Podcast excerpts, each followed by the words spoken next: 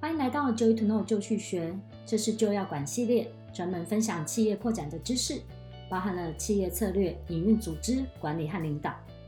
请记得订阅我们的频道哦。今天要跟你分享何时该听员工的心声，那何时又该要求呢？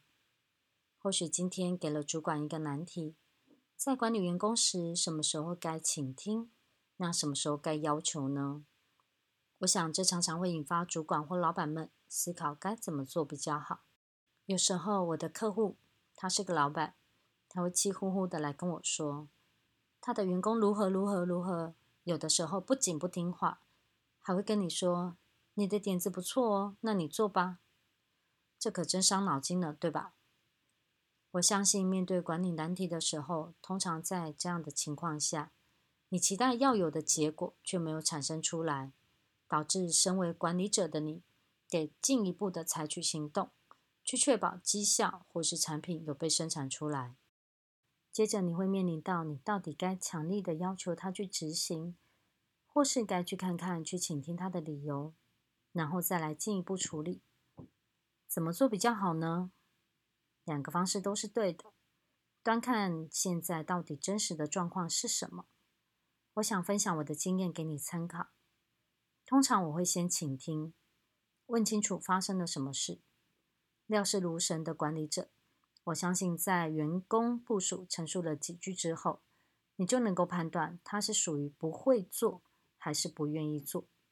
如果员工不会做的话，我通常会让他把所有的困难讲完，然后呢，进一步引导他去看看有没有其他的解决方式。通常有意愿却不知道该怎么做的部署，会露出一线希望的眼神，发亮的看着你，而且你不用多说，他就会急着想要去试试看，看看能不能解决掉那个问题。但是如果你发现眼前的这位员工，他不愿意行动，只是一昧的提出他想象中的不可能，就是会说着“哦，这样一定不行，那样一定不可能”，别人也不会接受。等等这类的话，当你听到的时候，你就可以去定夺，他都还没有开始采取行动，就一竿子打翻所有的可能性，急着想要告诉你这是做不到的。这样的员工呢，我通常会让他看到可以怎么做，并且强力的要求他去做。如果他动起来，你可以在一旁观看一下，确保他的确会做，只是一开始意愿没了。所以你就要求他做到有产品，但很可能也会有这样的状况发生。你看他尝试了一下，发现原来他不是很会做。这时候呢，你就可以再强化教育训练一下，增加他处理事情的能力，然后让他继续执行。